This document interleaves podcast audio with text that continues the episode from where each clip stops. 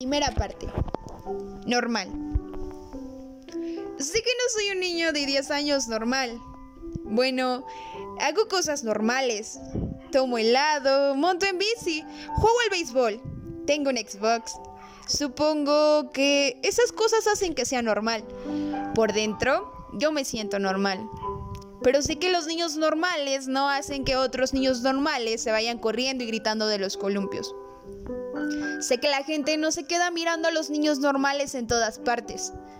Si me encontrase una lámpara maravillosa y solo le pudiese pedir un deseo, le pediría tener una cara normal, en la que no se fijase nadie. Pediría poder ir por la calle sin que la gente apartase la mirada al verme. Creo que la única razón por la que no soy normal es porque nadie me ve como alguien normal. Pero yo estoy más o menos acostumbrado a mi cara. Sé fingir que no veo las caras que pone la gente. A todos se nos da bastante bien.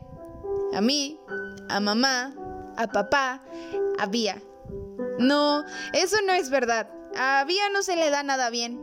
Puede llegar a enfadarse mucho si alguien hace alguna grosería. Como una vez que en los columpios unos chicos mayores se pusieron a hacer unos ruidos raros. Ni siquiera sé qué ruidos eran, porque no los oí, pero vi así.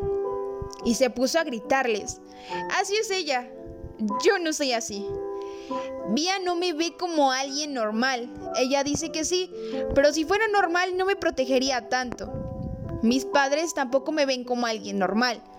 Para ellos soy alguien extraordinario. Creo que yo soy la única persona en el mundo que se da cuenta de lo normal que soy. Por cierto, me llamo Aguts. No voy a describir cómo es mi cara. No sé cómo la estaréis imaginando, pero seguro que es mucho peor.